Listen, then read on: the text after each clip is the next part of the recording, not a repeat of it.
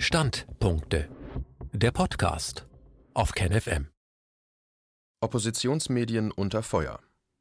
Immer mehr Journalisten und Medien wird derzeit das Bankkonto gekündigt oder dies angedroht, darunter Boris Reitschuster, KenFM, Oval Media oder dem deutschen Ableger des russischen Nachrichtenportals RT. Auch Vereine sind betroffen, so etwa der von Sucharit Bhakti und Stefan Homburg geleitete Zusammenschluss Mediziner und Wissenschaftler für Gesundheit, Freiheit und Demokratie. Allen Fällen gemeinsam ist, dass es sich um Regierungskritiker handelt und die Banken ihre Kündigungen nicht begründen. Was geht hier vor? Ein Standpunkt von Paul Schreier.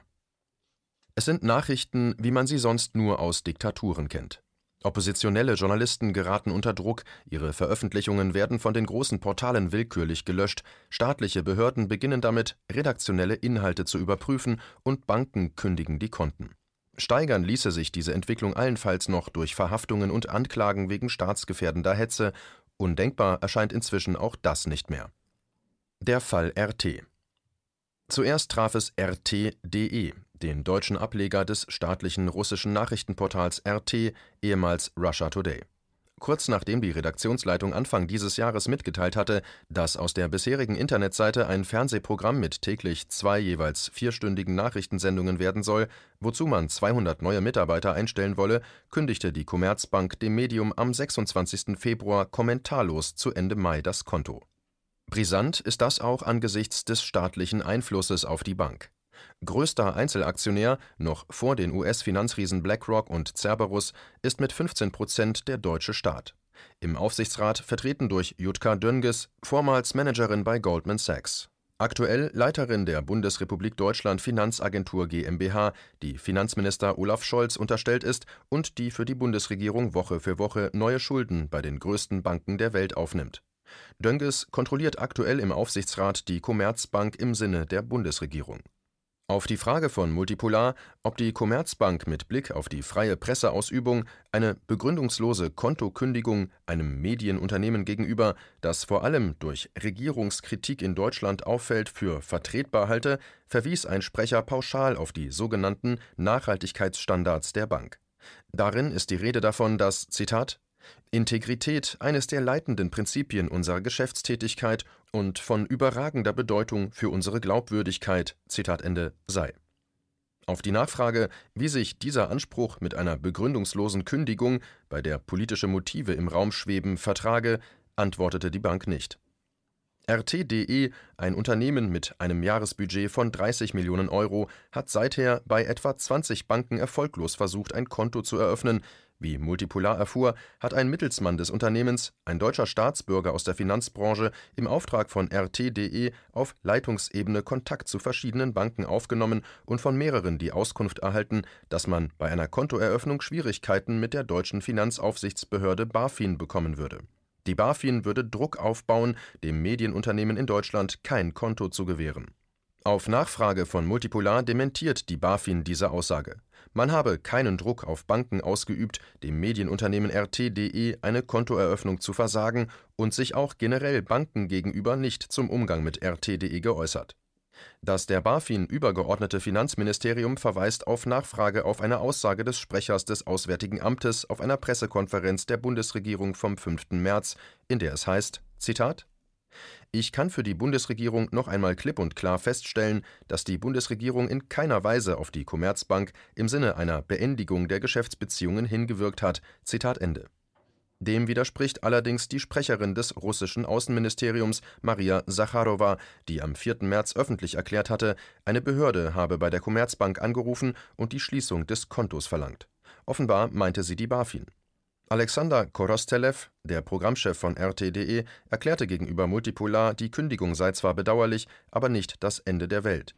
Zurzeit sei man mit mehreren Banken im Gespräch und optimistisch, eine Ausweichoption zu finden. Schweigende Kollegen Die beiden großen deutschen Journalistenverbände, die gemeinsam den Presserat mittragen, sind auffallend zurückhaltend mit ihren Einschätzungen zu diesem Vorfall. Während die Deutsche Journalistenunion (DJU) auf Fragen zur Sache gar nicht antwortete, reagierte der Deutsche Journalistenverband (DJV) nur knapp. Auf die Frage, ob der DJV zumindest fordere, dass in einem so heiklen Fall, wo politische Motive im Raum stehen, die Bank aus Transparenzgründen erklären solle, warum sie das Konto gekündigt habe, erklärte DJV-Sprecher Hendrik Zörner: Zitat Geschäftsbeziehungen von Banken mit ihren Kunden unterliegen der Vertraulichkeit. Ich halte es für unrealistisch zu erwarten, dass die Commerzbank im Fall von RT.de diese Vertraulichkeit bricht. Zitat Ende auf den Hinweis, dass die Tatsache, dass man eine Stellungnahme der Bank für unrealistisch halte, ja nicht ausschließe, eine solche zu fordern, und auf die weitere Nachfrage, ob der Verband es für notwendig halte, dass die Bank zumindest RT.de gegenüber die Kündigung begründe, reagierte die Interessenvertretung der deutschen Journalisten nicht mehr. Ähnlich der öffentlich-rechtliche Rundfunk, auf die Frage, wie man mit Blick auf die Gewährleistung einer freien Presseausübung eine begründungslose Kontokündigung einem regierungskritischen Medienunternehmen gegenüber bewährte, erklärten NDR, HR, RBB und Deutsche Welle nahezu wortgleich, man wolle das überhaupt nicht bewerten, da man nicht unmittelbar betroffen sei und es nicht um unsere eigenen Belange ginge.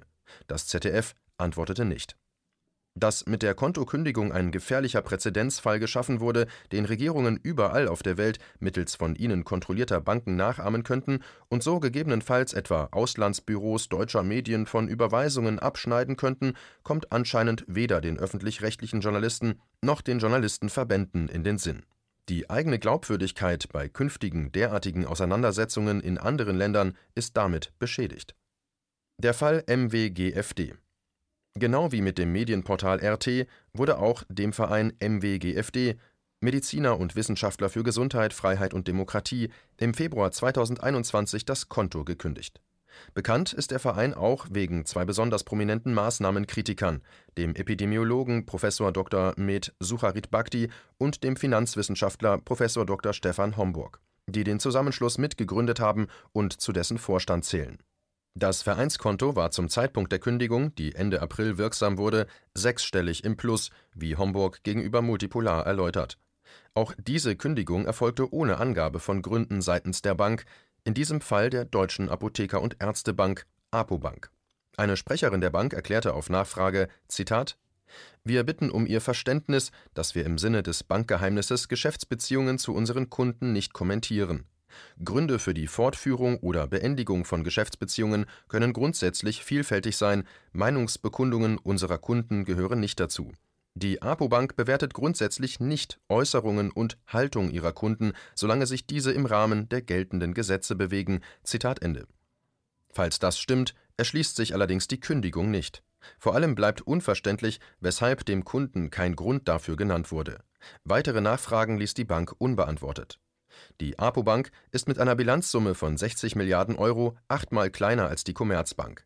Es besteht eine personelle Verbindung zwischen beiden Häusern, die in diesem Zusammenhang keine Bedeutung haben muss, aber zumindest einen kleinen Einblick in die Bankwelt gewährt Jenny Friese, vormals Bereichsvorstand der Commerzbank, wechselt im Januar dieses Jahres in den Vorstand der APO-Bank, wo sie unter anderem das Firmenkundengeschäft mit den Unternehmen der Gesundheitsindustrie verantwortet. Den Aufsichtsrat der APO-Bank leitet der aus den Medien bekannte Chef des Weltärztebundes Frank Ulrich Montgomery. Auf Anfrage, ob er mit der Entscheidung befasst war und wie er sie bewertet, reagierte Montgomery nicht im März richtete der Verein ein neues Konto bei der GLS Bank ein, das nach Auskunft von Homburg unmittelbar nach der Eröffnung und ebenfalls ohne Angabe von Gründen gekündigt wurde. Auf Multipolar-Anfrage, ob sich die BaFin in irgendeiner Form gegenüber der GLS Bank zu dieser Frage geäußert habe, antwortete ein GLS-Sprecher mit einem knappen Nein, schwieg allerdings zu allen übrigen Fragen, die Licht in den Sachverhalt bringen könnten. Homburg teilt abschließend mit: Zitat eine dritte Bank hat nicht abgelehnt, hält uns aber seit Wochen hin. Eine vierte Bank hat sich noch nicht bei uns zurückgemeldet. Der Verein besitzt daher kein Bankkonto und kann keine Spenden entgegennehmen. Das scheint der Sinn dieser Aktion zu sein. Zitat Ende. Der Fall Reitschuster. Boris Reitschuster ist mit Blick auf die Corona-Krise einer der profiliertesten Regierungskritiker in den deutschen Medien. Mit den auf seiner eigenen Webseite veröffentlichten Artikeln, Videos und regelmäßigen Berichten von der Bundespressekonferenz, wo er akkreditiert ist, erreicht der Reporter hohe Reichweiten. Am 27. Mai teilte er mit: „ Zitat Binnen weniger Wochen hat mir nun schon die zweite Bank das Konto gekündigt. Ohne Angabe von Gründen. Auf meine Nachfrage, warum mir gekündigt wurde, kam die Antwort: Auf die Hintergründe bzw. die individuellen Umstände einer solchen Entscheidung kann grundsätzlich nicht eingegangen werden. Wir können aber versichern, dass eine Kontokündigung niemals unbegründet oder leichtfertig ausgesprochen wird, sondern auf internen und/oder gesetzlichen Regularien beruht. Besonders pikant: Die Ing Diba präsentiert sich nach außen als Förderer des Journalismus, stiftet sogar einen Preis. Ich dachte, dies sei ein Einzelfall, doch als ich dann Kollegen davon erzählte, kam heraus Reihenweise werden kritischen Journalisten, aber auch normalen Bürgern, die politisch aktiv sind und unsere Regierung kritisieren, die Bankkonten gekündigt. Einfach so. Weil sie politisch nicht auf Kurs sind, die meisten trauen sich nicht, es öffentlich zu machen, um nicht als Opfer dazustehen oder aus Angst, dann gar kein Konto mehr zu bekommen. Zitat Ende. Der Fall KenFM. Die GLS Bank machte im Dezember 2020 öffentlich, dass man intern darüber diskutiere, KenFM das Konto zu kündigen. So hieß es in einem damaligen Beitrag der Bank. Zitat die Online-Plattform KenFM, die regelmäßig hinter Nachrichten Verschwörungen vermutet, gibt bei ihren Spendenaufrufen die GLS Bank an. Dadurch ist der Eindruck entstanden, dass wir KenFM unterstützen, auch wenn wir einer solchen Organisation niemals einen Kredit geben würden. Eine Gesinnungsprüfung bei jeder Kontoeröffnung wäre zwar keine Option, aber bei Unternehmen, die mit uns auftreten, stellen wir uns schon die Frage, wie ist deren gesellschaftliche Wirkung? Und für komplexe Probleme stets dieselben Personen oder Gruppen verantwortlich zu machen, ist falsch und spaltet die Gesellschaft. Das passt einfach nicht zur GLS Bank. Wie aber damit umgehen? Zitat Ende. Auf meine im Dezember 2020 an die Bank gestellte Frage, ob erwogen werde, KenFM das Konto zu kündigen, reagierte ein Sprecher damals nur ausweichend und mit Verweis auf das Bankgeheimnis, das bei der eigenen öffentlichen Debatte aber offenbar keine Rolle spielte. Zitat Zur GLS Bank gehört, dass sie nicht mit allen Unternehmen zusammenarbeitet. Das wissen unsere Mitgliedschaft und die Öffentlichkeit. Dass wir Unternehmen nach gesellschaftlichen Kriterien bewerten und auswählen, kann ganz grundsätzlich kritisiert werden, genauso wie jede Einzelentscheidung. Leicht machen wir uns solche Entscheidungen auf jeden Fall nicht und scheuen auch keine Diskussion darüber, selbstverständlich unter Wahrung des Bankgeheimnisses. Zitat Ende. Seit einiger Zeit wird bei KenFM das aus den Einblendungen am Ende der Videos bekannte GLS-Konto nicht mehr angegeben. Andere Zahlungsdienstleister haben KenFM bereits gekündigt, so im Februar der Crowdfunding-Dienst Patreon. Aktuell wird zudem gemeldet, dass der Berliner Landesverfassungsschutz KenFM seit März als Verdachtsfall beobachte, weil dort gefährliche Verschwörungserzählungen verbreitet würden. Zitat Gegenüber den anderen Landesämtern argumentieren die Berliner Verfassungsschützer, inzwischen erlebe Deutschland die ersten Auswirkungen eines regelrechten Informations-Guerillakampfs, die politische Entfremdung werde von einem Teil der sogenannten alternativen Medien regelrecht geschürt, Vertrauen untergraben. Das Berliner Vorgehen ist auch im Verfassungsschutzverbund nicht umstritten, dürfe sich nicht mit immer mehr Beobachtungsobjekten übernehmen, schließlich gebe es vor allem in den Landesbehörden nur begrenzt Ressourcen. Zudem drohe das Risiko von Klagen, der Verfassungsschutz müsse außerdem im Bereich von Medien besonders sensibel agieren. Mangelnde Qualität in der Berichterstattung könne beispielsweise kein Grund für eine Überwachung sein. Zitat Ende. Der Fall Oval Media die etwa 50 Mitarbeiter zählende Filmproduktionsfirma Oval Media filmt unter anderem die Sitzungen des Corona-Ausschusses, wo seit Sommer 2020 bis heute auf der Grundlage von Zeugenaussagen fachkundiger Experten das Handeln der Regierung in der Corona-Krise in Frage gestellt wird. Der Corona-Ausschuss hat mithilfe der von Oval Media produzierten Videos eine große Reichweite im deutschsprachigen Raum. Im April wurde das Konto der Firma bei der Volksbank Beckum-Lippstadt gekündigt Firmenchef und Filmemacher Robert Siebes pendelt seit vielen Jahren zwischen Paris, Köln und Berlin, führt aber aus alter Verbundenheit bis heute das Firmen und Spendenkonto seines Unternehmens bei dieser kleinen lokalen Volksbank aus seiner Heimatstadt. Die Kündigung behindert nun die Finanzierung der laufenden Projekte des Unternehmens, da diese zum großen Teil von kontinuierlichen Spenden der Zuschauer abhängen in einem demnächst erscheinenden Artikel von Richard Richter zu dieser Kündigung, der multipolar vorliegt, wird auf einen wesentlichen, übergreifenden Aspekt hingewiesen: Das Problem der Politisierung der alltäglichen Bankgeschäfte der Bürger, so schreibt Richter: Zitat Die Bundesrepublik Deutschland versteht sich als Republik. Es gehört zum Wesen einer republikanischen Ordnung, dass die politische Auseinandersetzung in ihr auf bestimmte Sphären eingegrenzt wird diese sind im Wesentlichen das Parlament, die Presse, die Gerichte, Verbände und Vereine und nicht zuletzt auch die Straße, nämlich in Form von Demonstrationen, Öffentlichkeitsarbeit etc. Dieser politischen Sphäre der Republik steht eine unpolitische Sphäre gegenüber, die für ihren Erhalt mindestens ebenso wichtig ist. Diese unpolitische Sphäre wird von den zur Erhaltung der Gesellschaft notwendigen Institutionen bestimmt, also den Schulen, den Krankenhäusern, den Geschäften, der Strom- und Wasserversorgung und den Banken. Die Supermärkte zum Beispiel sind für alle Menschen geöffnet, auch für die Wähler extrem rechter oder extrem linker Parteien. Das gleiche gilt für die Strom- und Wasserversorgung, den Zugang zu Schulen und Krankenhäusern und so weiter. Die Herausnahme bestimmter gesellschaftlicher Institutionen aus der politischen Auseinandersetzung stiftet überhaupt erst die Gemeinschaft, die dann zur Grundlage der politischen Auseinandersetzung werden kann. Indem darauf verzichtet wird, die alltäglichen Dienstleistungen des gesellschaftlichen Lebens zu politisieren, wird erst die Freiheit ermöglicht, deren genaue Bestimmung dann selbst zum Gegenstand der politischen Auseinandersetzung werden kann Steuern wir auf eine Situation zu, in der kritische Journalisten, Publizisten und Filmemacher durch Kontensperrungen nicht länger ihrer Arbeit nachgehen können? Tatsächlich muss man bereits jetzt befürchten, dass nach dem Bankenausschluss womöglich die Stromversorgung oder sogar der Zugang zu Schulen und Kindergärten an politisches Wohlverhalten geknüpft werden könnte. Zitat Ende. Mit anderen Worten, Menschen und Institutionen, die Andersdenkende nicht mehr nur auf dem politischen Feld, sondern sozusagen in einem totalen Krieg auf allen gesellschaftlichen Ebenen bekämpfen, zerstören damit die Grundordnung des Gemeinwesens. Es handelt sich bei diesen Versuchen einer vollständigen sozialen Ausgrenzung und wirtschaftlichen Vernichtung um nichts weniger als einen Angriff auf die verfassungsmäßige republikanische Ordnung. Dies war ein Beitrag aus dem Magazin Multipolar multipolar-magazin.de KenFM ist crowdfinanziert und unabhängig. Leiste deinen Beitrag zu freier Presse und unterstütze unsere Arbeit finanziell. Wenn du zukünftig keine Beiträge verpassen willst, abonniere den KenFM Newsletter und installiere dir die KenFM App für iPhone und Android.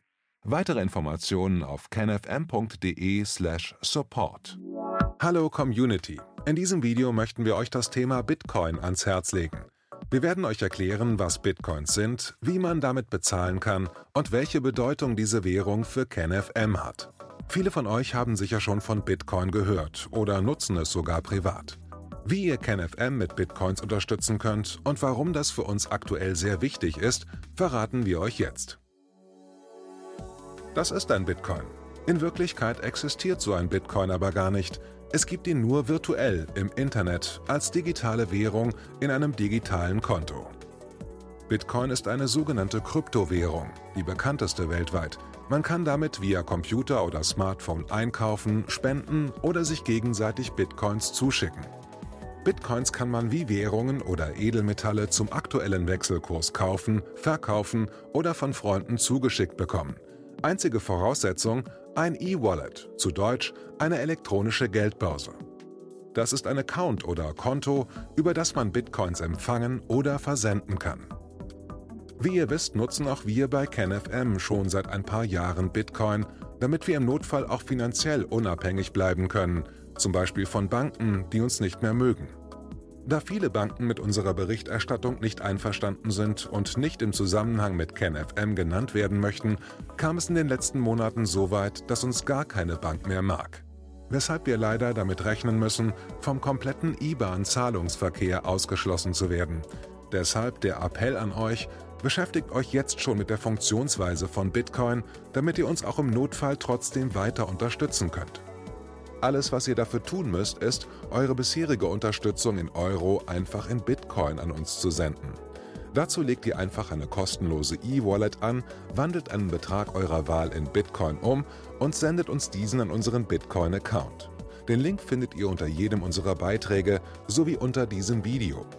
Alternativ dazu könnt ihr aber auch diesen QR-Code mit eurem Smartphone scannen. Übrigens, eine detaillierte Schritt-für-Schritt-Anleitung haben wir zum Nachlesen für euch schon einmal vorbereitet. Ihr findet sie auf canfm.de/bitcoin. Ob Bitcoin oder Kryptowährungen wirklich die Zukunft des Geldes sind, wissen wir nicht. Aber vielleicht ist das bald unsere einzige Option, so unabhängig wie möglich und vor allem ohne Bankkonto für euch in Zukunft weiterhin freien und unabhängigen Journalismus machen zu können. Wir hoffen sehr auf eure Unterstützung und sagen jetzt schon tausendmal Danke. Euer Team von KenFM.